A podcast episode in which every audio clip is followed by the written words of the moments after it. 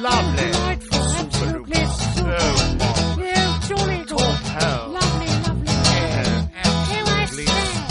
Lo que tú digas con Alex Fidalgo.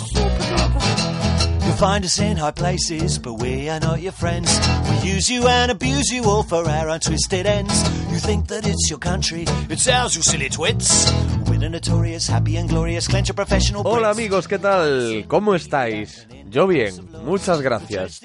Como sabréis los seguidores fieles del podcast, si estáis escuchando esto en el verano de 2018, que es cuando lo publico, estoy de vacaciones. He abandonado mi resort para traeros este episodio del podcast tan especial. Y cuando digo resort, hablo de la redacción de un periódico, del Progreso concretamente, que es donde estoy pasando yo los meses estivales mientras todos os bronceáis y os vais a festivales. Pero bueno, estoy contento. A mí me gusta, me gusta trabajar. Estoy muy feliz. Os decía que este episodio es muy especial por su protagonista, el doctor Pedro Cavadas. Ahí es nada. Os aseguro que a veces hacer este programa da un poco de vértigo, ¿eh? Pero hablo de, de vértigo del, del bueno, cuidado, de ese que antecede a alguna experiencia inolvidable, a tirarte en paracaídas, a hacer un viaje a un lugar e- exótico con lo mínimo, a declararte a alguien que te gusta desde hace años. Ese vértigo incómodo, pero que telonea algo bueno que está por llegar. A mí me pasa mucho. Os pongo ejemplos, ¿eh? Imaginaos, para que os pongáis en mi situación. Llego con mi con mi mochilita de teenager, que es donde llevo mis micrófonos y mi equipo, a un portal de Madrid, ¿no? Entro, subo las escaleras, llamo a una puerta y me encuentro. Se abre esa puerta y me encuentro por primera vez en mi vida con Javier Cansado, que me lleva a su cocina para regalarme una hora de charla inolvidable. Otro ejemplo, cruzo la puerta de la sede de escritores también en la capital, me pasan a un pequeño despacho donde en breve aparecerá la imponente figura de Juan Manuel de Prada por la puerta, tendiéndome la mano y dispuesto a contestar a todas mis preguntas, por extrañas que éstas sean, que a veces, como algunos sabéis, lo son. O otra situación, encontrarte con Santiago Segura en su productora, o que Chicote te mire fijamente, como si se estuviese imaginando lo desordenada que tienes la cocina, mientras tú dispones los bártulos para la entrevista sobre la mesa. En los momentos previos a vivir estas cosas, indudablemente uno siente vértigo, porque jamás vas a estar a la altura de la persona que tienes delante. Como podréis imaginar, el vértigo en esta ocasión es bestial. Es la primera vez que entrevisto a un héroe. He buscado en el diccionario de la Real Academia el significado de la palabra héroe y me arroja seis acepciones diferentes. La primera... Bueno, he cogido cuatro de esas seis acepciones. La primera, persona que realiza una acción muy abnegada en beneficio de una causa noble. Bien, el doctor Cavadas cada año se va a Kenia a operar a mutilados de conflictos tribales que no tienen recursos para pagarse un hospital. Así que, ¿qué podemos decir? Que esta primera acepción se ajusta. Segunda, persona ilustre y famosa por sus hazañas o virtudes. El protagonista de este episodio es famoso por haber hecho el primer trasplante de cara con lengua y mandíbula de España, o su última gesta, unir con un hueso de peroné a un joven guatemalteco que, según contó el cirujano, estaba prácticamente partido en dos. Otra acepción que encaja como un guante con el doctor Cavadas. Por cierto, esta entrevista está grabada hace unas cuantas semanas. Todavía no había saltado la noticia de esta última operación. Acepción número 3 de la palabra héroe en el diccionario de la Real Academia. En un poema o relato, personaje destacado que actúa de una manera valerosa y arriesgada. Una de las cosas que caracteriza a mi invitado es que está dispuesto a cometer operaciones que sus colegas no aceptan hacer. Así que valeroso y arriesgado también lo podemos eh, contemplar como correcto. Y número cuatro, persona a la que alguien convierte en objeto de su especial admiración. Por descontado, Cavadas es un auténtico ídolo en nuestro país, cuyos logros están en los muros de todas las redes sociales, encabezados por frases del tipo ojalá hubiese más como él en el mundo, Cavadas es Dios, etcétera, etcétera. Con la Real Academia, con el diccionario de la Real Academia Española en la mano, no cabe duda de que efectivamente hablamos de un héroe. Hace unas semanas, como os decía, viajé a Valencia para verme con él en su clínica. Cuando llegas a la Fundación Cavadas, es evidente que no te has equivocado, aunque no veas la foto del doctor, aunque no veas las paredes llenas de diplomas, todo está inundado de máscaras tribales y diversos recuerdos de África. En el revistero de la sala de espera, un libro de cuentos recopilados por Nelson Mandela o un ejemplar de Leni Riefenstahl que lleva el nombre del continente.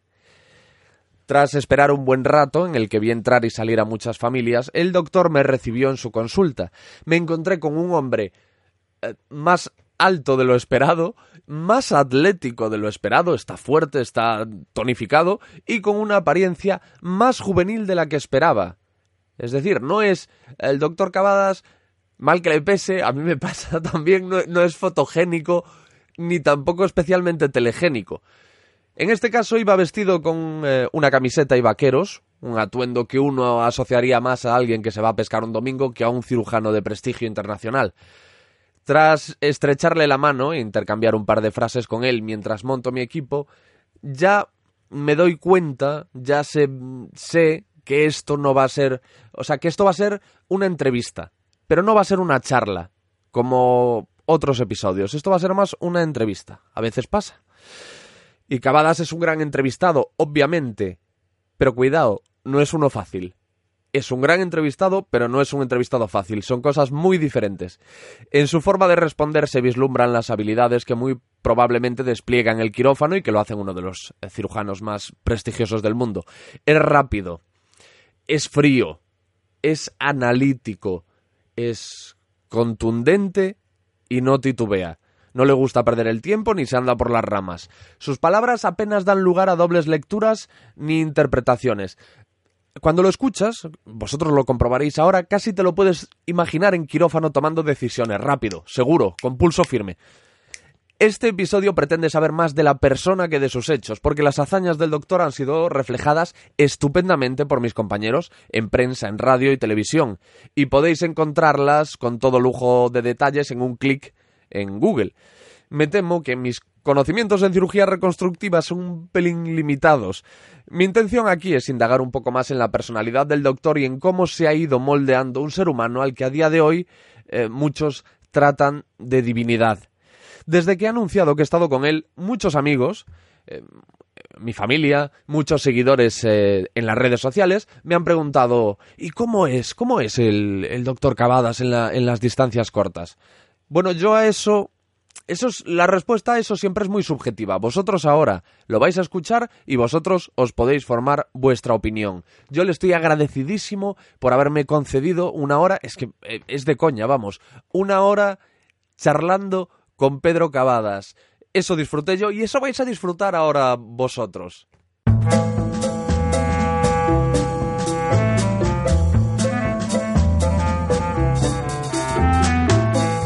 Bueno, doctor Pedro Cavadas, eh, muchísimas gracias por recibirme, de verdad es un honor estar aquí en su clínica con usted después de toda una jornada de trabajo. Nada, encantado.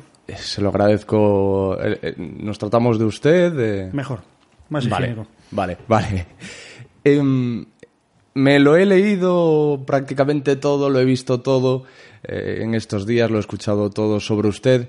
¿Cómo se mm, lucha contra el complejo de Mesías cuando se refieren a uno constantemente como si de un superhéroe se tratase? Simplemente mirando la realidad. Si te crees muy listo, te crees muy... lo que sea, Muy especial. al día siguiente perfectamente puedes tener una complicación o puedes meter la pata. Si yo tuviera la garantía de que no voy a meter la pata nunca, entonces probablemente sucumbiría a la tentación de creerme algo. Pero es que mañana puedo meter la pata. Ese es el antídoto más, más eficaz. ¿Y en algún momento ha flaqueado? ¿En algún momento se ha dicho usted a usted mismo, Edge, para que estás perdiendo la cabeza? Que igual... eh, No, parar es- depende del día. Hay días que me arrepiento de haber sido médico, hay días que, que me gustaría que me dejaran en paz y me gustaría irme de vacaciones, y hay otros días que me parece muy interesante lo que hago. Va, días, depende. ¿Por qué hay días que se arrepiente de, de Pues ser porque médico? hay días que me dan por todos sitios y que el trabajo me y el estrés me, me agobia y hay días que digo, bueno, ¿quién me mandaría a mí ser médico? Luego se me pasa, pero bueno, es que quien diga lo contrario miente. Pero que le dan que le critican. No, no, no, Ah. no, no, no. Bueno, a- Yo, Ah, soy, porque- yo- yo soy mayor, yo las críticas me, me importan aproximadamente nada. Me importa lo que piensen mis hijas y algunos pacientes. El resto, con todo mi respeto fingido, me importa un rábano lo que digan. Absolutamente. No, no, estoy hablando de trabajo. Estoy hablando de cosas Ah, serias. vale, mi trabajo vale. es mi trabajo es medicina, lo otro no es no es mi trabajo. Me refiero que hay veces en las que la carga de trabajo es brutal y la carga de, de- y es todo el mundo viene contándote sus problemas y lógicamente los problemas son importantísimos, pero cuando llevas 3000 problemas de 3000 personas, si te llega la 3001, dices, "Oiga, no me dejará un poco en paz." Es complicado gestionar psicológicamente su trabajo, ¿no? Es complicado, es complicado porque si te tomas esta profesión en serio y aceptas casos complicados, mm, es muy, muy gravoso, mucho, mucho. Pero bueno, alguien se tiene que ocupar de ellos. La primera impresión que he tenido de usted ahora que nos conocemos eh, en persona, está usted en forma. Hace, hace deporte, lo veo muy El poco para que estar puedo. aquí. es- El- son las 8 de la tarde, está usted aquí todavía. Sí, sí, mm, sí, pero es el poco que puedo, el poco tiempo que me dejan, pero sí, eso. A ver, hasta los 20 años la naturaleza va a favor tuyo. A partir de los 30 va en tu contra. Y a partir de una edad, lo siento, pero o te o cuidas la alimentación y haces ejercicio, o si no, pues entras en la trituradora normal de, de del ser humano. Hay que, a partir de una edad hay que, hay que hacer ejercicio, no puedes no hacerlo. ¿Y, y en qué momento del día lo hace usted con, Por las con la noches. agenda que tiene? Por las noches, antes de irme a dormir, ¿qué voy a hacer? Y, Ajá. y los fines de semana que me dejan. ¿Y, y qué es lo que hace? No, por la noche ejercicio inespecífico. Y ¿De los fines eh? Sí, sí, ejercicio ejercicio como comida rápida, pues ejercicio rápido. El equivalente a la hamburguesa pero en ejercicio. ¿Pero es una rutina que se hace usted? o- Sí, sí, claro, hay que, pero, pero es que eso es una eso es una disciplina que en el momento en el que la pierdes a partir de una edad ya Ajá. ya no la recuperas nunca. Eso es necesario. Joder, pero digo, eh, eh, eh, incluso cuando a uno le sobra el tiempo, es difícil a veces eh, motivarse y decir, venga, voy a ponerme a ello, voy a... Ya, pero es que es necesario. Eh, Hay una serie de cosas que, apetezcan o no apetezcan, son necesarias. Hay medidas de higiene básicas que, aunque no te apetezca un día, son necesarias. Hay mm, comportamientos que, aunque no te apetezcan, son necesarios. Pues hay rutinas que, aunque no te apetezcan, son necesarias. A mí no me apetece estudiar todos los días y tengo que estudiar todos los días. Hay días que no me apetece y me aguanto las pocas ganas y estudio. Es que la vida es así. Si yo hiciera solo lo que me apetece, qué alegría más grande. Pero es que, lo siento, pero esos, los niños pequeños a veces pueden hacer solo lo que les apetece, los adultos no. Ajá. Pero, ¿de qué hora a qué hora está en la clínica? A ver, yo empiezo a trabajar a las siete y media. A las ocho empiezo quirófano, acabo a las tres, a las cuatro empiezo la consulta y a las ocho nueve, en algún momento entre las ocho y las diez de la noche acabo. Más o menos, de lunes a viernes. Esa es mi vida, esa es mi Y, maravillosa vida. y hace ejercicio y estudia, pero Esa ¿cómo, mi- cómo es, posible? Esa es mi maravillosa vida. Bueno, pues la mayoría de la gente, cuanto más trabaja, más estudia y mejor hace las cosas, vive mejor. Y en este caso no sé qué he hecho mal, pero cuanto mejor hago las cosas, peor vivo. No Mm. sé, algo, algo he hecho mal en mi vida. Y ahora dice que estudia prácticamente a diario. Sí, no, no. Siempre, no siempre le ha gustado estudiar. No, siempre, siempre, por supuesto. Ah, pero es que por lo visto cuando era usted más pequeño era como el rezagado de su familia. No, pero eso- eso fue cuando eso fue cuando yo estaba en tercero de EGB. O sea, era muy pequeño, era muy pequeño. O sea, eso ocurrió, pero cuando yo era muy pequeño. A partir de cuarto de EGB ya empecé a me, me empezó a resultar fácil estudiar y me empezó a resultar fácil sacar buena nota y desde entonces no he parado. Y, y no sabe, no sabe por qué se produjo ese clic. No, no lo Entre sé. tercero y cuarto que de repente. No, no lo sé, pero lo recuerdo claramente. Recuerdo Ajá. claramente que. mm, Pero vamos, eso es una, la infancia remota. Pasé de, de que me suspendían y las cosas me costaba esfuerzo aprenderlas y de repente algo se desembozó, algo se, algo se encendió en la cabeza y a partir de ese momento empezó a funcionar el cerebro en condiciones y más o menos hasta ahora sigue funcionando. Dice usted que su carrera es una sucesión de errores acertados. Sí, sí, sí, completamente. Y entre, Completamente. entre ellos está el cómo mm, termina estudiando medicina. Sí. ¿Qué fue, ¿Qué fue lo que pasó? Sí, yo no quería ser médico. A ver, no es que no quisiera ser médico, pero no estaba el número uno de mis, de mis prioridades. Yo soy de ciencias, me han gustado las ciencias, la biología de siempre, me han gustado mucho los animales y yo quería hacer algo que tuviera que ver con, con los animales, con la, con la biología. Veterinaria era la primera opción, no había en Valencia, no había facultad en ese momento en Valencia. Biológicas no parecía tener una salida muy, muy realista, laboral. Y la siguiente opción era, era medicina. O sea, hice medicina como tercera opción después de descartar el resto y me alegro un montón. Ya siendo niño estaba fascinado con África subsahariana. Sí, sí. Por de- cierto que está la de pequeño, clínica de llena de Mm. motivos eh, tribales y motivos eh, que, re- que recuerdan a, a- a África. Imagino que muchos de ellos souvenirs que se trae de, de sus viajes. Sí, todos, esos- todos esos son, de, de, son de algún viaje. Y, y se da cuenta de niño en que cuándo es el momento en el que se enamora de, de África. No, África empieza- desde pequeño, desde que era pequeño siempre ha sido una palabra mágica, ha evocado todo, todo, o sea, el- la magia de la, la naturaleza en África era la fauna africana era, era algo maravilloso de estudiar y de, y de admirar. Claro, cuando yo era pequeño lo podías admirar en libros, porque documentales no había muchos, y lógicamente viajar hasta allí de pequeño era irreal. Y siempre me llamó muchísimo la atención, mucho, mucho, mucho la atención. Y luego, afortunadamente, he tenido la oportunidad de, de recorrerla mucho, mucho. Y me sigue gustando mucho. Y, y- y además, los africanos subsaharianos me caen bien, en general. ¿Y los españoles? Pues unos mejor que otros. Eh, claro, yo le iba a decir si, si sería de niño al ver los documentales cuando se quedó prendado de, de África, pero dice que no, que por libros. Lo, Es que lo no había, descubriría es- en un libro. es que no había muchos documentales entonces. Había, estaba la primera y, la- y el UHF y la segunda. Yo es que soy muy mayor ya. Y claro, estaba la primera, que eran los documentales de, documentales de Félix Rodríguez de la Fuente, que no hizo de África subsahariana, hizo de Sudamérica y de España. Y cuando empezó a hacer de Norteamérica, murió. Y no había mucho libros de animales, sí, yo tenía mis, mis preciadísimos libros de animales y era ahí donde lo, era ahí donde lo leía y lo estudiaba. Me, gustaría hablar del, de, su primer viaje a África, de lo que sintió, de, cómo colmó sus expectativas y seguramente las superó.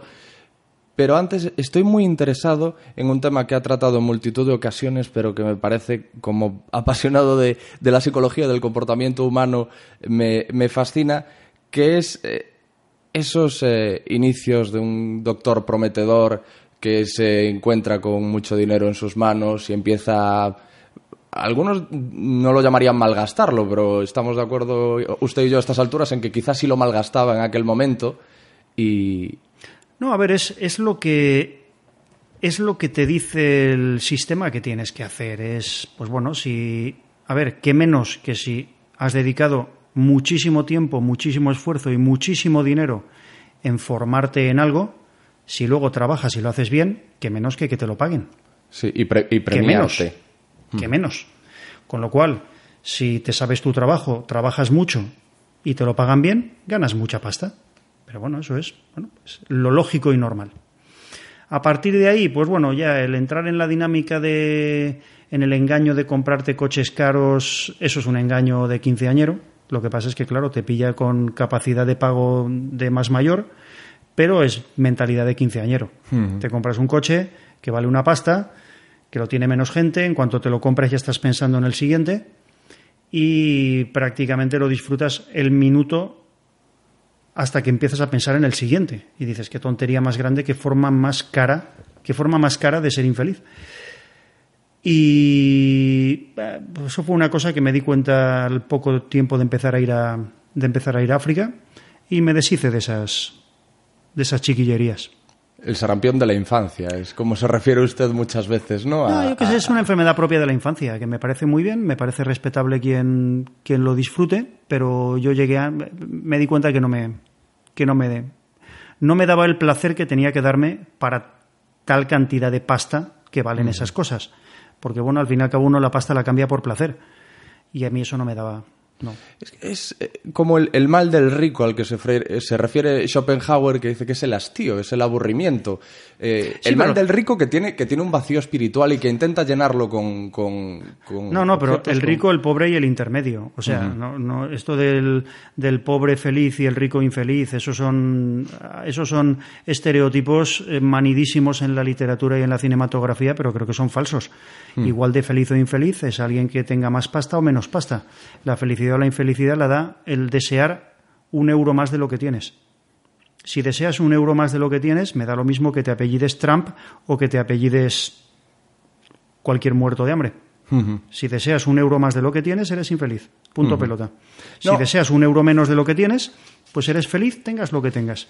No, no, no es, no es, no, no lo veo yo tan relacionado con, no, él, sí, pero él a lo que se refiere es que el mal del rico es el hastío y el aburrimiento, igual que el mal del pobre es la necesidad. Hace esa, esa diferenciación. Pero no, no pues, ojalá fuera tan, ojalá fuera tan, tan sencillo, tan directo y tan y tan biunívoco. No lo es. Has, Creo que no lo es.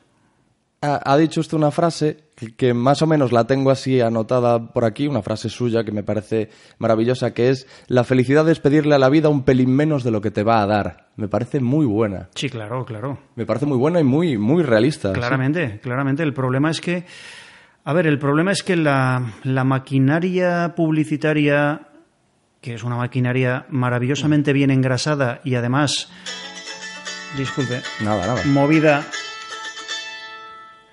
movida por... A ver, un segundito. Digo, es una maquinaria, la maquinaria publicitaria es una maquinaria súper bien engrasada y movida por mentes muy brillantes uh -huh. encaminadas a sacarte la pasta. Y la forma de sacar, hay mucho, mucho talento encaminado a sacar la pasta al prójimo, es donde más talento se, se invierte. En, según, esa, según ese sistema publicitario, tú, la vida te tiene que estar dando placer continuo 24 horas, 7 días a la semana. Eso es lo que te intentan hacer creer y encima te lo venden. Uh -huh. Algo que es completamente mentira. Es imposible. La vida no te puede estar dando placer 24 horas, 7 días a la semana. La vida te da un placer, un, la vida te da una alegría un rato, otro día te mete una hostia, otro día uh -huh. te deja aburrido. La vida normal no, no, no, no te puede estar dando todo lo que te dicen que te debería estar dando. Entonces, si te crees todo lo que te están diciendo, básicamente te lo dicen para crearte una insatisfacción y, y, que les des tu dinero, si te crees eso, entonces estás en un estado de insatisfacción continuo y además carísimo, carísimo. Porque claro, la, la, la felicidad completa es el iPhone 11. Hmm. En cuanto te compras el 11 Sale y, y, te das cuenta que no eres feliz, te dicen, no, no, es que no era el 11, es el 11 Plus. Dices, hostia, me compro el 11 Plus, me gasto mil euros más. Te compras el 11, no, es el 12. Luego es el 13, luego es el 14, luego es el 15. Siempre es esa, esa felicidad prometida a cambio de bastante pasta y que cuando la tienes te das cuenta que no es y entonces te dicen que no, que no es esa, que es la siguiente. Es como un ratón, es el, ratón que está dando vueltas en, en, uh -huh. en la rueda. En, en, la ruedecita todo el rato, todo el rato persiguiendo algo a cambio de muchísimo dinero, porque si no fuera a cambio de mucho dinero, pues vale, una pérdida de tiempo. Pero es que es a cambio de una pasta insensata, muy bien urdida, porque quien, se, quien la está recibiendo sabe muy bien lo que hace, pero como te creas eso, como te creas eso, entras en una dinámica de, en la dinámica del de, de, el absurdo, la infelicidad carísima occidental. Uh -huh. La primera vez que usted llega a África, eh, hay un momento en el que dice, joder, la felicidad es esto.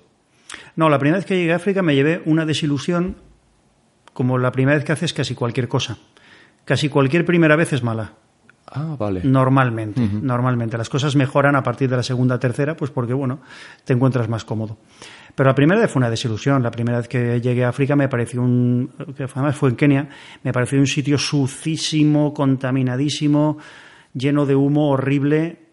Y no me, no me sedujo especialmente a partir de luego fue a, a, base de ir más veces, ir a zonas más remotas, donde te empiezas a dar cuenta de que, bueno, que probablemente el África de tus sueños no existe, el África de tus sueños infantiles, esa ya no existe, esa uh -huh. dejó de existir, y que el África real es otra. Y, una vez más, un error eh, acertado, te das cuenta de que realmente esa es la África, el África bonita, o por lo menos la real. Que el, el África de, de la gente que vive vidas muy duras y que bueno, que no tienen aquello como un parque temático maravilloso y alicatadísimo, por supuesto que no. Por supuesto que no, donde vive gente, pues las cosas están sucias. Y si en algún sitio hay suciedad es en África. Para parar un tren. Pero bueno, te das cuenta que esa es la realidad. Llegó allí como turista la primera vez.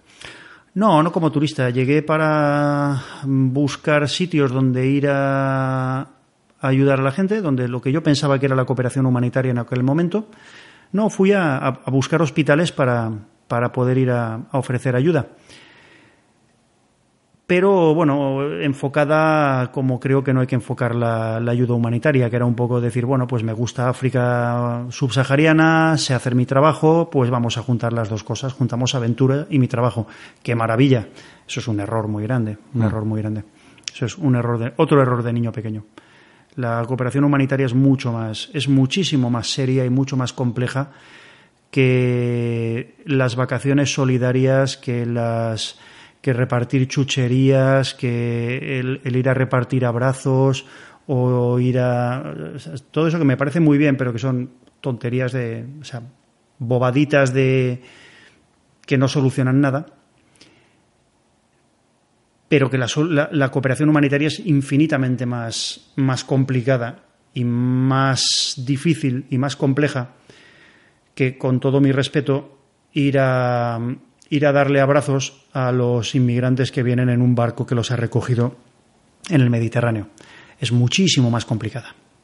Y bueno, tardas, tardas tiempo en darte cuenta de eso. Yo me he dado cuenta.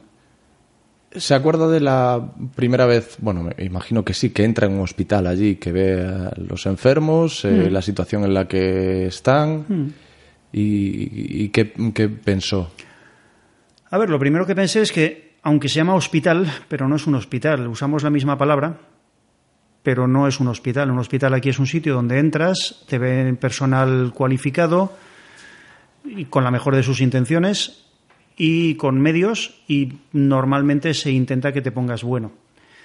Allí un hospital es un parking, es un aparcamiento de, de pacientes enfermos donde básicamente hay inacción Estás ahí físicamente, la naturaleza es sabia, si eres fuerte te curas, si eres débil mueres. O sea, si eres fuerte, abandonas el aparcamiento por una puerta y si eres débil, abandonas el aparcamiento por otra puerta. Pero no hay una acción por parte de nadie para que te pongas bueno. Es un aparcamiento, se llama hospital porque es un aparcamiento de, de pacientes. enfermos. Pero no, no, se parece, no es, no es el mismo concepto de hospital que, que aquí. Y, y mentalmente, ¿cómo, ¿cómo se gestiona descubrir aquello? Y, y- y alguien que va a ayudar y que va con la mejor de las intenciones. No, es que, la, es, con- que, es que la realidad es así, es que las realidades son feas. Las realidades no son bonitas, hay muy pocas realidades bonitas. La inmensa mayoría de la realidad, el mundo real es feo, pero feo de cojones, mucho. Nos empeñamos en maquillarlo un poquito para hacerlo vivible, pero el mundo real es feísimo. ¿Te das cuenta de eso? Todo lo demás, bueno, son más o menos decorados occidentales, normalmente a cambio de pasta, pero la realidad del mundo es feísima, feísima. Yendo a, a su trabajo y a, y a esas primeras veces eh, en las que estoy indagando, su primera operación fue un trasplante de manos. No, mi primera operación, la primera vez que entré yo en quirófano, yo estaba en cuarto de medicina y fue en las prácticas de ginecología un legrado. Pasando Ute- gasas. Un legrado uterino de ayudante. Esa fue la primera vez que yo legalmente entré en un quirófano y tenía mi hoja operatoria en la que yo figuraba de, de ayudante Ujú. Y la guardé durante un montón de tiempo, no sé dónde estará, pero esa fue la primera vez, estaba yo en cuarto de medicina. Esa fue la primera vez que entré en un Y quirófano. en aquel momento oh, flipó, ¿no? Le No, bueno, hombre, en, aquel momento simplemente lavarte para operar, ponerte una bata, ponerte unos guantes estériles, estar en un quirófano, ya te parece, dices, Dios mío, Dios mío, qué maravilla, mamá, he estado en un quirófano. Claro, bueno, lo que hace, lo que hace es ser pequeño. Viéndolo así en la distancia es muy Lo que hace, gracioso. lo-. Que en lo que hace ser, momento- ser pequeño, claro. Y no, no alucina ahora cuando se acuerda de aquello, de aquella ilusión, de cómo flipaba simplemente por el hecho de estar dentro de un quirófano después no, de haber pero, estado. No, pero es que igual que cuando eres pequeño y aprendes a decir mamá, todo el mundo te aplaude y ahora mismo Ya. dices mamá y te dirán, oye, ¿usted qué ha bebido? Sí. Pues cuando eres pequeño las cosas son súper meritorias y luego cuando te haces más mayor, pues esos méritos ya pues son enternecedores, pero ya no son méritos. Ya. La primera vez que tienes un paciente tuyo real en el que tomas una decisión real, decides operarlo, lo operas tú físicamente y luego te responsabilizas de cómo va y le das el alta. Y, o sea, cuando haces un acto médico quirúrgico real tuyo por primera vez, dices, madre mía, qué, bien, qué, qué mayor soy. Claro, luego ya cuando lo haces docenas de miles de veces, pues ya es un poco menos, como casi todo. Ajá. Está bien, pero, pero no es. Pero no es tan. No es tan impactante como, como la primera vez. ¿Y ese primer acto en el que usted tenía toda la responsabilidad, cuál fue? Ah, no me acuerdo, pues sería alguno de residente cuando hice la especialidad. Pues me imagino que algún caso pequeño que en aquel momento me pareció muy grande. Después de unas 1.800 intervenciones anuales, son las que... Más o menos 1500, 1000, depende. Sí, un montón. Y después, Muchísimas. después de todo aquello, hay... Como profesional, habrá casos... lo- Los casos complicados, no sé qué verbo utilizar, le ponen. Es decir, tener un, un caso complicado que sabe que supone eh, un reto, un... No, no, no. A ver, los casos complicados, los, ca- los casos complicados vienen. Al final, el perro y el niño donde le dan cariño, que decía mi madre. Los casos complicados normalmente se llaman complicados porque no se resuelven en la mayoría de sitios. Y al final los pacientes van donde creen que les van a solucionar el problema. Y por circunstancias, yo no lo planeé así, pero por circunstancias al final tienden a venir aquí casos muy dispares, muy variopintos, que lo único que tienen en común es que no los quiere nadie, por el motivo que sea. Entonces, te toca exprimirte la cabeza para ver cómo puedes hincar el diente a ese caso. Cómo puedes, no hincar el diente, sino mejorar la circunstancia o el problema que te, o solventar el problema que te, que te plantea un paciente. Si la solución es fácil, pues qué alegría, y si la solución es difícil, pues, pues habrá que solucionarlo igual. Pero no es cuestión de lo que a uno le guste o no le guste. Hombre, lógicamente me gusta mi trabajo. Podría estar acarreando piedras, pero no me da la gana hacerlo. O sea, no haría cosas que no me gustan filosóficamente. Me gusta mi trabajo, no todos los días y no a todas horas, pero en general me gusta. Pero un caso es complejo, pues es que es complejo, hay que arreglarlo. Da lo mismo, si tienes ganas o no tienes ganas es lo de menos. Es que el paciente tiene un problema. Y usted recibe a pacientes que han estado vagando por, por, por eh, viendo a, a diversos cirujanos que no, se han, Muchos, que, no, que no se han atrevido a, a ver. cometer lo que le acontezca. Eh, Por el motivo que sea, los, los casos no están solucionados. Eh, decir que uno es que yo soy más listo que nadie, yo hago lo que no hace nadie, eso es una, una, una sandez. Dos, una idiotez. Tres, unas ganas de tener enemigos y yo soy mayor ya para eso. Ya tengo suficientes. No, simplemente pues por lo que sea, son casos que no, que no están solucionados o que no les han planteado la solución que, que tú le puedes plantear. Por el motivo que sea. Eh, Eso ya los motivos es lo de menos. Pero sí te- tengo muchos de esos. Es que le iba a preguntar por el motivo. ¿Qué tiene usted para que pueda eh, encargarse de casos de los que el resto no, no puede? Pues no lo sé, no lo sé. Probablemente puede que yo haya estudiado en mi vida mucho más que cualquier otro ser humano en la historia. Probablemente. Probablemente. En cuanto a proporción de tiempo vivido y tiempo dedicado al estudio, estaré en el top ten de la historia de la humanidad. Probablemente. Y eso, pues bueno, eso ayuda. ¿Por qué Rafa Nadal ha ganado 200.000 veces todos los trofeos del mundo? Pues porque probablemente en cuanto a porcentaje de tiempo que ha dedicado a entrenarse, también estará en el top ten del mundo de tíos que se han estado dedicando a algo durante horas en su vida. Entonces, ¿eso es meritorio? Lo es. Lo es. En mi caso, salvando las diferencias, pues he estudiado creo que probablemente más que nadie en el mundo. Pues, eh, pues eso ayuda, eso ayuda. Y que tengo tendencia a implicarme o a ponerme en la piel de la gente que se sienta delante en la consulta y que me plantea su problema. Y si sumas ambas cosas, y bueno, y que, y que tengo, por fortuna, tengo muchas decenas de miles de casos hechos de todas las, de todos los colores que se pidan. Sumando todo eso, pues bueno, pues entonces eso te permite acometer casos que probablemente, pues bueno, otra, en otros sitios pues no les, no les resulten atractivos. Bueno, y en alguna ocasión ha dicho que tiene además unas manos habilidosas, que eso pues también. No, pero a ver, eso lo da Dios, eso lo da Dios, y el- o quien lo dé, o la competencia, quien, quien, o el diablo, quien dé eso. Pero bueno, yo solo heredé de mi madre, mi madre era habilidosa con las manos, yo tengo cierta habilidad manual, eso ayuda, no es determinante porque eh, la habilidad manual sola no va a ningún sitio, pero te permite ejecutar cosas con más facilidad, pero no es, no es, no es No es decisivo, no es lo no es lo más decisivo, no es lo más decisivo. Obviamente ayuda, claro que ayuda. ¿A qué se dedicaba su madre? Porque dice que tenía Ah, sus labores. sus, con... sus labores, muchísimas labores, ama de casa. Pero era muy habilidosa. Su padre era cabrero, eso sí. No, no, Ah, mi- no. A ver, mi padre era abogado. Mi padre, que en paz descansen ambos, mi padre era abogado del Estado. Ah, sí, era abogado, pero empezó, ¿no? Como... Claro, claro, mi sí. padre cuando era muy pequeño era cabrero. Y luego, con, con mucho mérito, estudió Derecho dos cursos por año y terminó Derecho, empezó a estudiar a los 17 años, primero de primaria, y a los 23 acabó la carrera de Derecho. O sea, más o menos en, en cuatro o cinco años hizo lo que el resto de gente le cuesta 20 años. Mi padre tenía una mente, tenía una cabeza, un cerebro tremendo. Sí, ¿qué, Tremendo. cree- ¿qué cree que le aportaron cada uno para llegar a donde está usted hoy? A ver, pues no lo sé, no lo sé.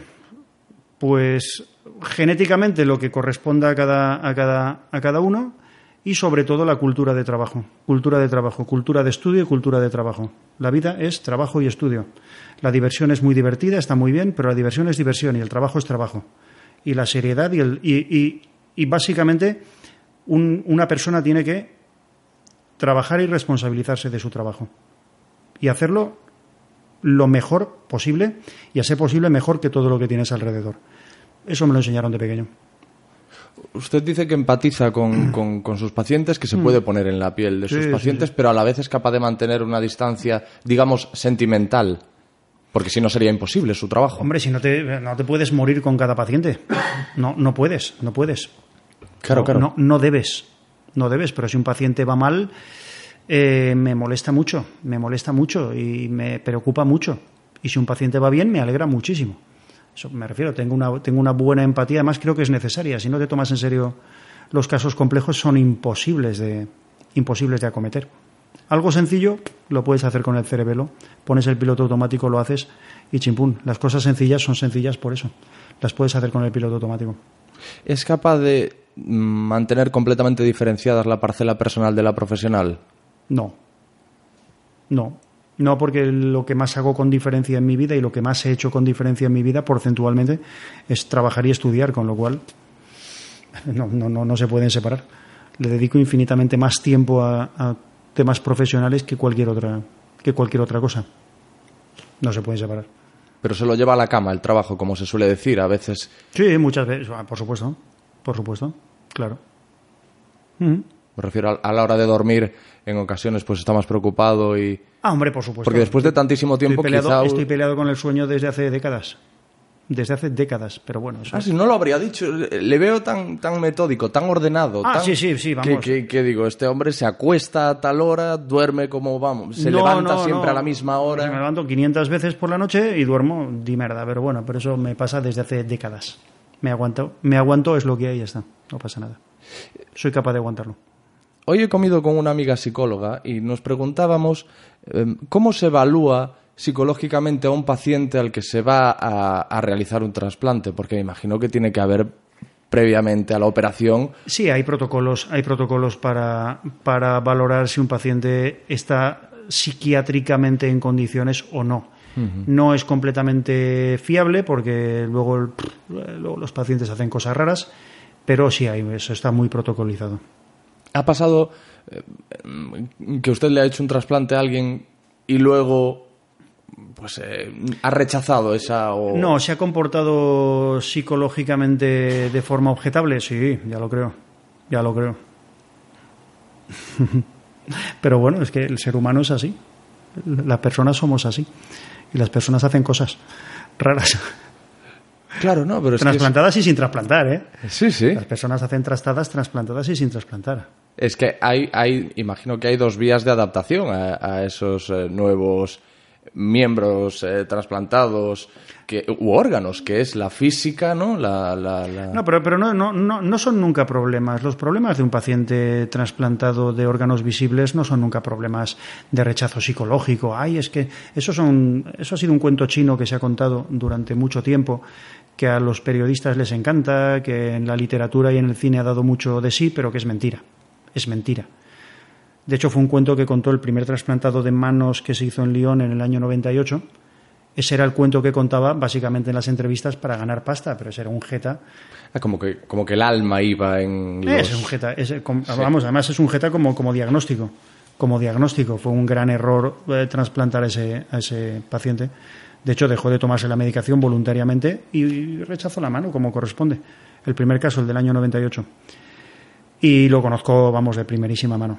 Pero, bueno, pues eso era un cuento que él, que él contaba porque básicamente quiso seguir ganando pasta con el, con aquello, pero, pero no es real, no es real. El- los problemas, todos los trasplantados tienen problemas, no, no todos, pero hay problemas psicológicos en trasplantados, pues porque básicamente su vida depende de tomar una medicación. Igual que los diabéticos tienen sus problemas psicológicos y la causa más frecuente de muerte en diabéticos en un grupo de edad es el suicidio. Porque es normal, porque dependen de una inyección para seguir vivos y además como se pasan un poquito con la dosis de esa inyección, se mueren. O sea, tienen en la, en la puntita de sus dedos tienen el problema y la solución. Ya. Pero eso ocurre, en ser mucha- muy fuerte eso ocurre en muchas enfermedades. Muchas enfermedades que requieren un tratamiento, un tratamiento diario de por vida. Esto que ha dicho del caso de las manos me recuerda a una mujer francesa, si no me equivoco, que escribió un libro hablando acerca de que le habían hecho un trasplante de corazón de otra mujer, una mujer que había fallecido, y se había enamorado Ya, del, pero eso- ya, de la- eso son- del marido de la, dona- de la- Sí, del pero- viudo de la donante. Pues lo siento por el pobre marido del viudo, pues lo siento por el pobre viudo, porque nada, pero esos son, esos son bien, bien, eso es ponerle un poco de poesía sobredimensionada a la vida, que está muy bien, pero no es real, no es real. Una cosa que le he oído también, hablando de la diferencia entre el trasplante de, de- de- de órganos visibles, eh, diferenciándolos con los invisibles, es que no hay poesía del páncreas o del riñón. No, no, no, no hay nada escrito, Ajá. claro, del corazón sí. Del corazón, claro, el Sí, corazón, claro. los sentimientos, el trasplante, oh, el corazón, se trasplanta los sentimientos, no, oiga, trasplantas una bomba. Hay gente empeñada ¿eh? en demostrar que el corazón bueno. influye en los sentimientos. Bueno, y el riñón también. Ajá. Claro, y el páncreas el- y los pulmones y el no, pero pero sí que hay, hay claro, hay, hay mucha emotividad asociada a las manos, a la cara, a bueno, genitales ya ni, ni le cuento. La cantidad de, de, de, bueno, pues de literatura y de, y de y de emotividad que hay asociado a eso. Y eso es importante, pero no a la hora del receptor. Al receptor es todo eso en general le importa un rábano. Eso comparado con el beneficio en su calidad de vida, eso es pecata minuta, eso no es nada. Eso es importante en cuanto al donante, a, los- a la familia de los donantes. Eso sí que es importante. Sí, porque también decía que, claro, que una, una madre no sabe cómo es el páncreas de su hijo, pero sí sabe cómo son No, las y- manos. o- Hombre, lógicamente, lógicamente. Una, una madre que sabe lo que es un páncreas. Claro, claro. Nadie sabe lo que es un páncreas. Y como le hagas que lo escriba, probablemente no lo va a escribir bien. sí. ¿Y dónde está? Pues es como lo de poner la cola al burro ahí con los ojos vendados. Es que no Ajá. sabría ni dónde está en el cuerpo. Pero claro, las manos, tío, todo el mundo. Por eso que es, eso, eso es entendible. Usted respetable. tiene límites, hay cosas que... límites éticos, cosas que dice yo esto no lo haría, yo por aquí no paso. Sí, hay un límite ético clarísimo. Y es que tú no puedes dañar voluntariamente a alguien. Ese es el límite ético, el único límite ético que tiene la medicina. Bueno, y la vida en general. Tú no debes dañar voluntariamente a, a un semejante. O sea, a otro Homo sapiens. Tú no puedes. No puedes. Todo lo que no dañe voluntariamente a un paciente es lícito. Todo. Porque quien dice que no lo es normalmente se escuda en, en motivos religiosos y motivos, bueno, pues motivos etéreos, motivos gaseosos que no se sostienen por ningún sitio. Lo siento, pero la medicina es ciencia y la ciencia es sólida. Es un estado sólido de la materia. Lo gaseoso es maravilloso, es fenomenal, pero no, pero no se come. O sea, La medicina se basa en cosas sólidas. O sea, se comen lentejas, no se comen aromas y vientos, y o sea, se comen lentejas sólidas. Y la medicina, los tratamientos son sólidos. Y los, los motivos por los cuales se hacen las cosas tienen que ser sólidos. No son, no, a ver, con todo mi respeto fingido, pero no, es que soy objetor de. Bueno, objete usted lo que quiera, pero si esto no daña, objetivamente, no daña voluntariamente a nadie, es completamente, es absolutamente defendible. No es defendible, obviamente, matar a un tío para sacarle un órgano y ponérselo a tu a, un, a tu paciente, por mucho que quieras a tu paciente. Eso no es, eso, eso, eso no es ético en bajo ninguna circunstancia. Me refiero dañar a alguien para beneficiar, eso no es ético nunca. Pero todo lo que no sea así, todo lo que objetivamente beneficie a un paciente, pues lo siento a quien no le guste o lo siento a quien no lo encuentre religiosamente correcto o quien no lo encuentre o en el otro extremo, quien no lo encuentre sostenible, eh, diverso, mm, plural y 2.0 o interconectado y vegano, lo siento mucho, pero es que pues, si, no, si no perjudica a nadie beneficia a un paciente, es completamente, completamente correcto, desde mi punto de vista. Ahora que ha dicho esto de lo de dañar a otra persona, puede que no tenga nada que ver con esto, ¿eh? no, no, sé nada al respecto, simplemente lo he oído, pero estamos hoy, si no me equivoco, a 4 de julio y ha salido la noticia de que el exfutbolista del Barcelona, Erika Vidal, recibió un hígado ilegal. No sé si ha visto usted algo. Ni idea. Ah. Pues sí, y... Eh, eh, no, no, no, me gusta el fútbol, no lo respeto, puedo fingir que lo respeto y que me gusta porque a mi hija pequeña le encanta, pero es el único motivo por el que puedo respetar el fútbol, cuando hablo con mi hija pequeña.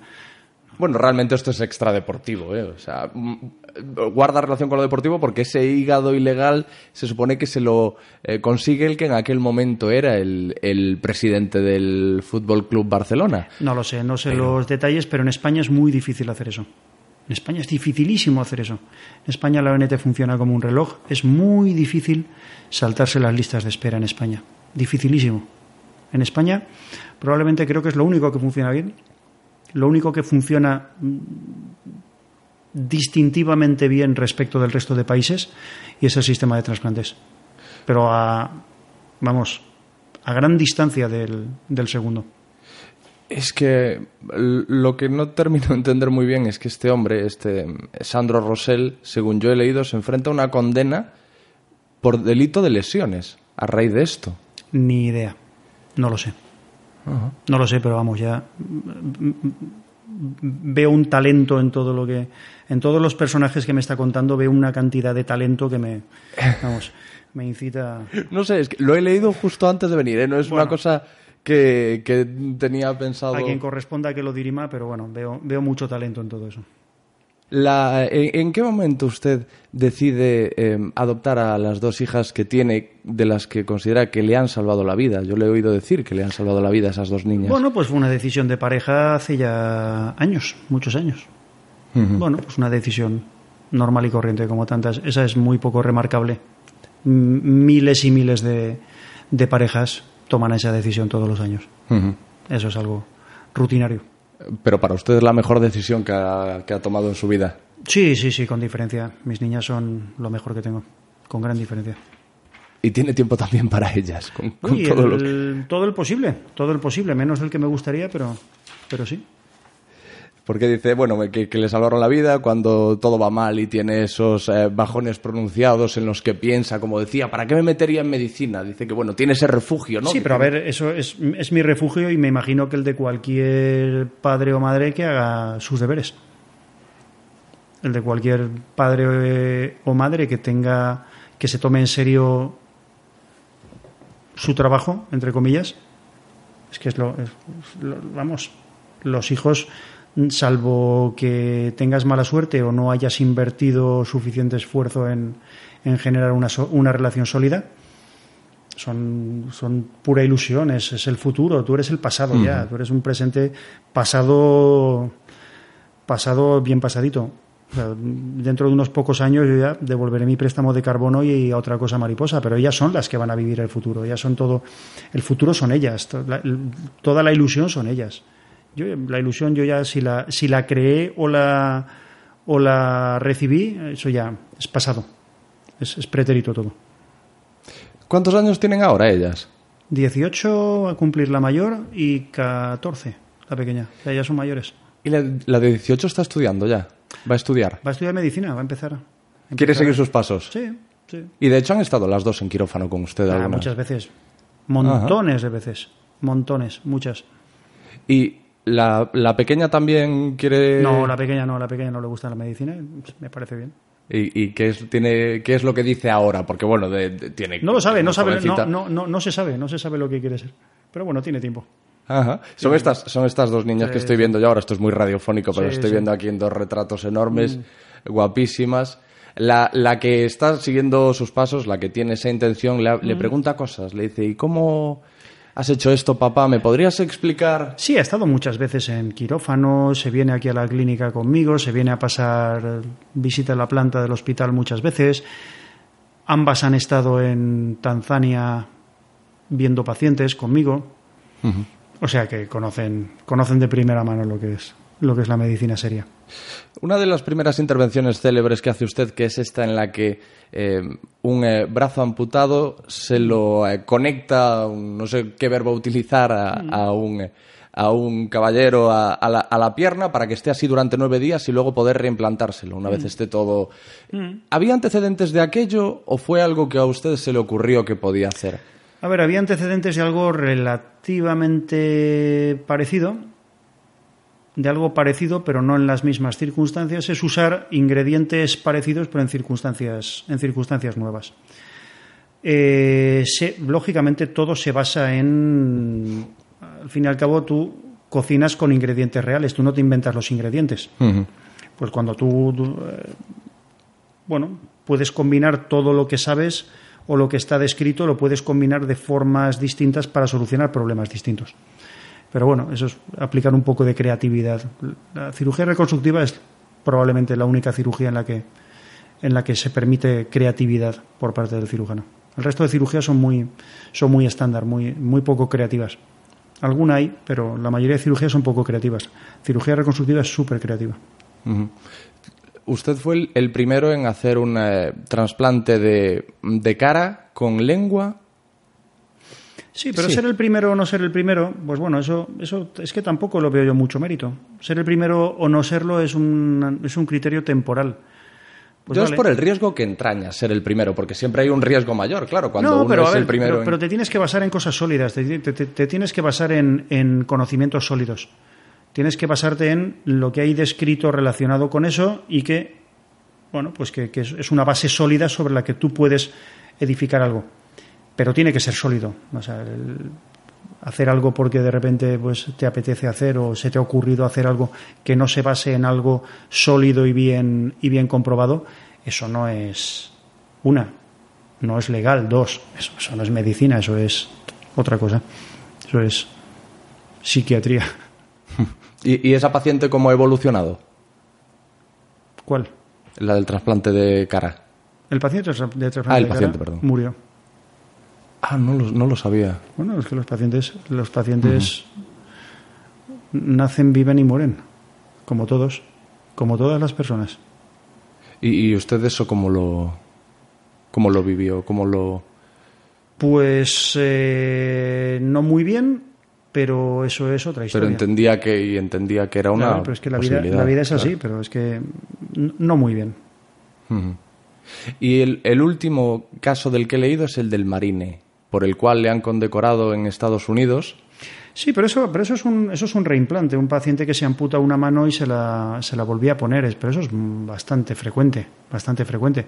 En este caso, como era un, de hecho no era ni siquiera un marine, era un, era un marinero, era un marinero, no, no era, no era soldado, era un marinero de un submarino. Ah, en los medios lo, lo Ya, pero en los medios- identificaban como, como Marine. No, no, no, no. Era, era un, era un era un marinero de un, de un submarino.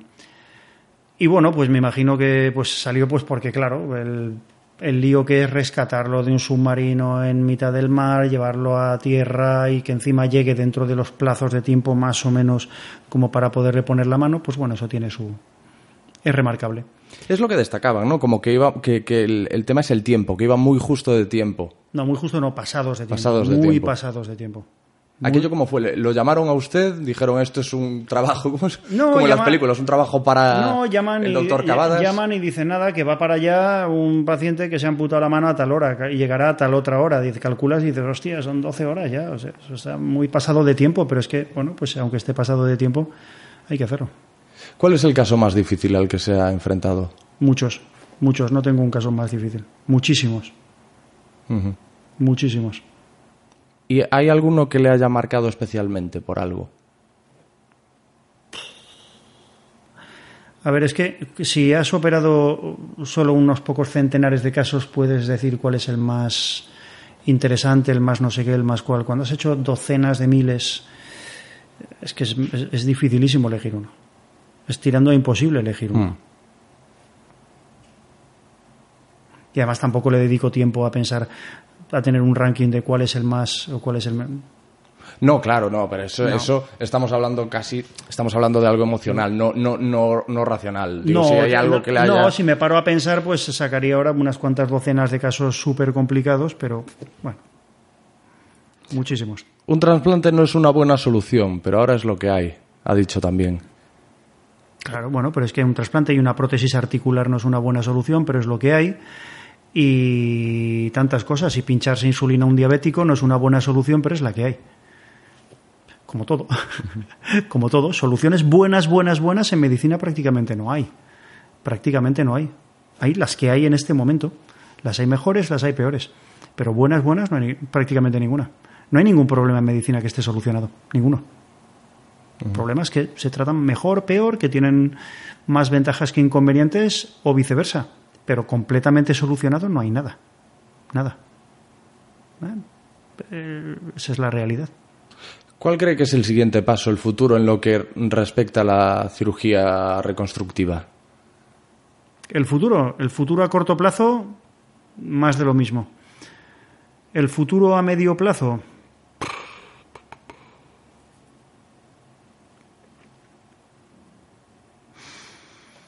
más de lo mismo.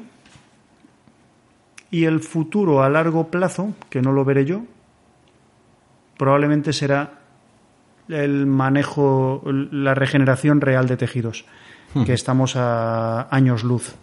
Estamos a, años luz de eso todavía. Años luz. Se vende lo contrario porque hay que, hay que, hay que ir sacándole la pasta ya a la gente con cierta antelación, pero pues estamos a años luz de eso. No, no lo veremos. Faltan como poco 50, 60 años para eso. Una cosa que me ha llamado mucho la atención y que no quiero eh, que se me quede en el tintero es que ha dicho usted que ha vivido la crisis de los 40. Sí, como todos los, como todos los, todos los Homo sapiens la viven.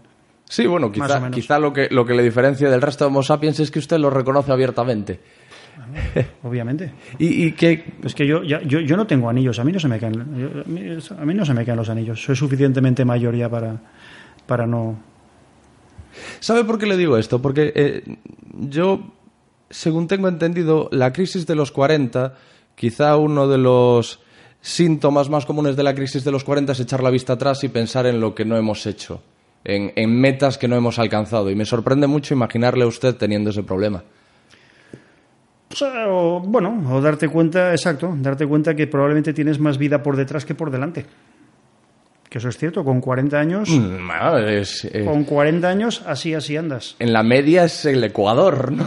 Sí, pero a partir de los 80 años o de los 75, con todo mi respeto y, toda, y, y- y benditas excepciones que habrá, pero considerar vida de los 80 a los 90 no estoy yo muy seguro de que eso cualifique. El concepto que yo tengo de vida no cualifica. Con lo cual, aunque la esperanza de vida sean 130 años, a partir de una cierta, de una cierta condición física, yo ya no lo considero, no lo considero atractivo.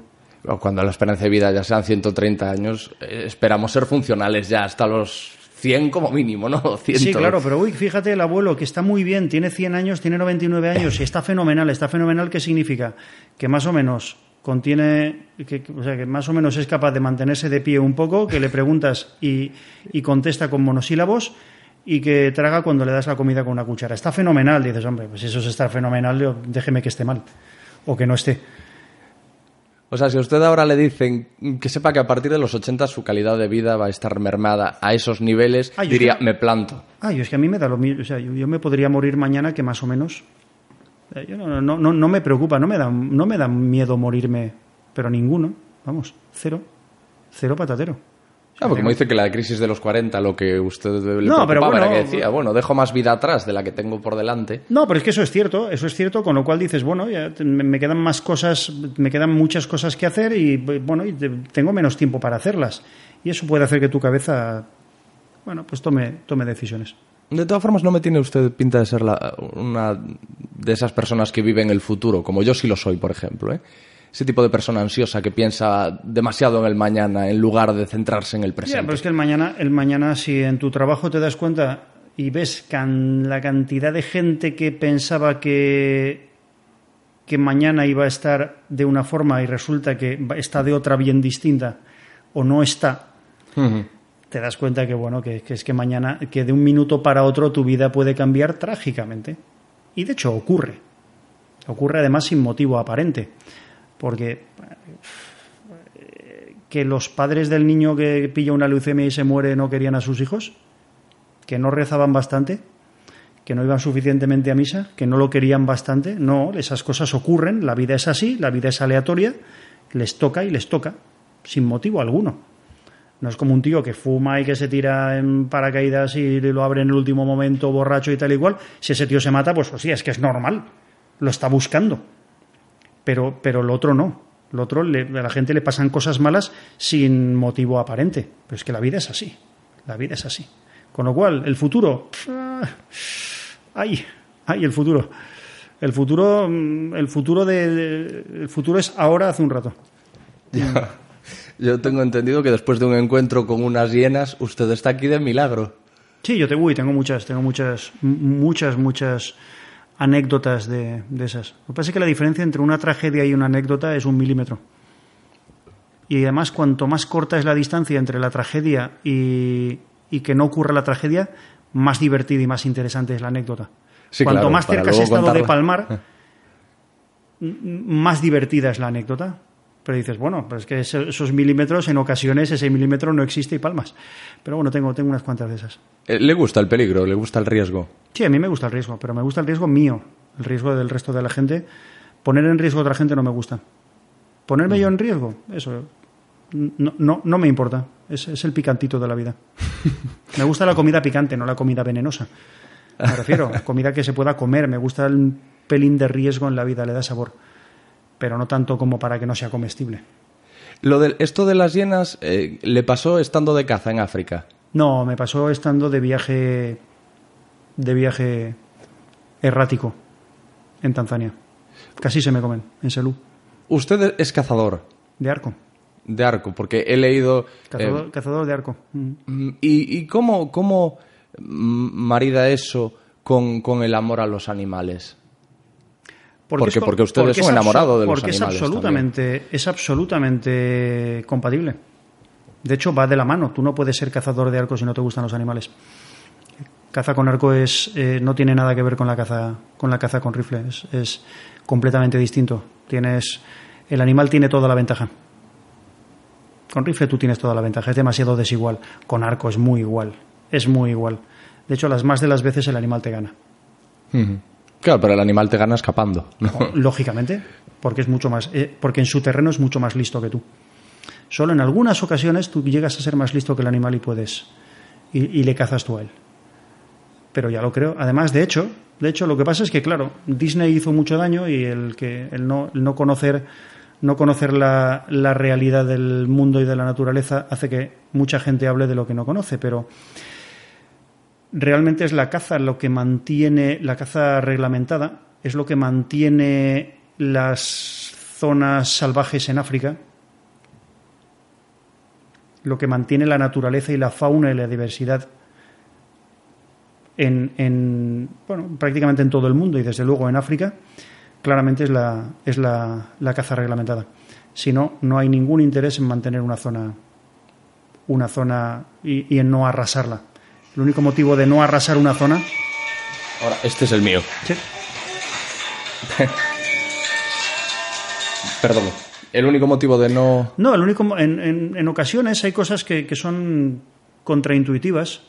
Igual que la única forma de proteger el toro de Lidia es permitir la tauromaquia, porque en el momento en el que prohíbas la tauromaquia desaparece el toro de Lidia. Eso es así. Lo siento por quien se engañe pensando lo contrario, porque el único motivo de que exista una raza seleccionada y que vale muchísima pasta y es carísima de mantener, que es el toro de Lidia, el único motivo es que se permita su muerte. Se permita la, tauro- la- la- la tauromaquia. Que es contraintuitivo que para proteger algo tienes que permitir que se mate. Pues, pues es contraintuitivo. Pero es que en el caso de la caza en todo el mundo es así también. Pero bueno, eso es otro, eso es otro, otro problema. Ya digo que una cosa son las películas de Disney y, y las, y las disertaciones de quien no ha salido de su. Quien no, quien no ha dejado de pisar asfalto nunca. Y otra cosa es la realidad en el mundo. No, yo lo decía, por- eh, quien ama a un perro no, no le hace daño, ¿no? Eh, Lógicamente, quiere- lógicamente, Pero, eh, claro. Por eso me refería, o sea, me refiero al, al momento en el que, en Claro. el que caza y... Oh, es maravilloso. Es maravilloso. Es un, bueno, es un instinto. Si lo tienes, lo tienes. Y si no lo tienes, no lo tienes. El error, un error garrafal es intentar convencer de las bondades de la caza a quien no le gusta y viceversa. Es un error muy grande, es una conversación estéril. Es conversar en idiomas completamente distintos entre dos personas que jamás se van a entender, porque hablan de cosas distintas. Esto empezó a hacerlo en África. No, que va, que va, que va, aquí en España. ¿Cuál es la, la mayor eh, lección o lo, lo que más tiene presente que ha aprendido en África? Buah, muchas cosas. Lo primero, ver, ver qué, qué es el mundo real. El mundo real que la inmensa mayoría de la gente no vive, no vive pendiente de idioteces y de capulladas de si se lleva el calzado de punta redonda o punta cuadrada o si el iPhone nuevo es de tal o capulladas o si ahora el- el- la barba está de moda o el pelo de una forma que es idioteces con todo mi respeto fingido hacia ellos. Pero, pero que la, la, la mayoría de la gente vive vidas durísimas y que las preocupaciones son, hoy no me disparan o no me disparan hoy. Eh, tengo acceso a agua, no tengo acceso a agua. Mi ganado se muere de hambre o no se muere de hambre. Tengo para comer o no tengo para comer. Esas son las preocupaciones básicas de, eh, pa- hostia, no voy a, voy a intentar no romperme algo porque como me rompa un hueso, mm, o sea, no- nadie me lo va a arreglar. Ya. Esas son las preocupaciones reales. Y te das cuenta que la, mayoría, la mayor parte de la humanidad vive así. Y que el otro, bueno, el otro es una especie de espejismo urdido lógicamente para sacarte la pasta en Occidente, pero que no es real. Es, es un decorado. Pues con, con esa lección que nos eh, podemos eh, aplicar todos y podemos tenerla todos en cuenta, a pesar de que no hemos estado allí, eh, pero a través de, de su testimonio, porque bueno, además es algo que una vez te lo dicen, lo piensas y puedes darte cuenta de que, de que efectivamente quizá no le demos el valor real a las cosas que lo, que lo tienen y le estemos dando un valor a cosas que no lo merecen. Eh, y con esto, bueno, pues con, con- con este testimonio y después de esta maravillosa charla con usted, pues me gustaría terminar dándole de verdad las gracias por, por, por este rato y por haberme permitido robarle estos 60 minutos. Nada, encantado. Muchas encantado. gracias, He estado doctor. cómodo. Lo que tú digas. Gente que vale la pena escuchar. Hasta aquí mi conversación con el doctor Pedro Cavadas, al que le estoy súper, súper, súper agradecido por haber est- estado sentado una hora conmigo. Es que realmente tengo hasta cierto remordimiento por haberle robado una hora de su vida al doctor Cavadas. Pero bueno, por otra parte estoy muy feliz, muy feliz por haber disfrutado de, de, de esa charla y sobre todo contento por poder ofrecerosla a vosotros. Espero de verdad que os haya gustado, espero que hayáis sacado cosas, espero que hayáis conocido un poco más al, al doctor, espero que os haya resultado entretenida no puedo irme sin dejaros unos cuantos deberes.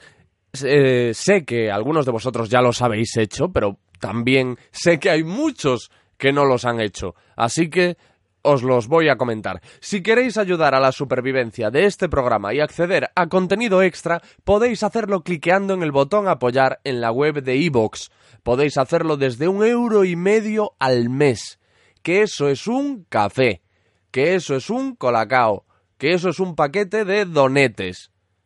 Yo os voy a estar eternamente agradecido. Y qué menos, ya que os estoy ofreciendo todo este material de forma eh, desinteresada, pues hombre, una, una aportación. Los que no estéis suscritos, si os gusta lo que tú digas, estáis tardando en suscribiros al podcast en iVoox y iTunes. No tenéis más que poner el nombre en el buscador de cualquiera de las dos plataformas y darle al botón que dice suscribir. Y voilà, cada vez que yo suba un audio, recibiréis al momento un aviso para que podáis descargarlo. Eso es ideal para momentos como este en el que estoy de vacaciones, no estoy subiendo contenido y de repente un día, por algo excepcional como es el caso, subo un episodio. Ponte que no estás muy metido en las redes sociales, da igual. El iBox, la aplicación, te va a avisar, iTunes te va a avisar cuando yo suba ese episodio nuevo. Si estás suscrito, claro. Súper importante es que me dejéis 5 estrellas en iTunes y me gusta en los episodios de iVoox si queréis seguir disfrutando de este podcast. También espero vuestros comentarios. Por último, os recuerdo que estamos en contacto en el Twitter del programa, arroba LQTD Radio, arroba LQTD de lo que tú digas radio, en mi Facebook, Alex Fidalgo, y en el correo electrónico alex arroba lo que tú digas punto es.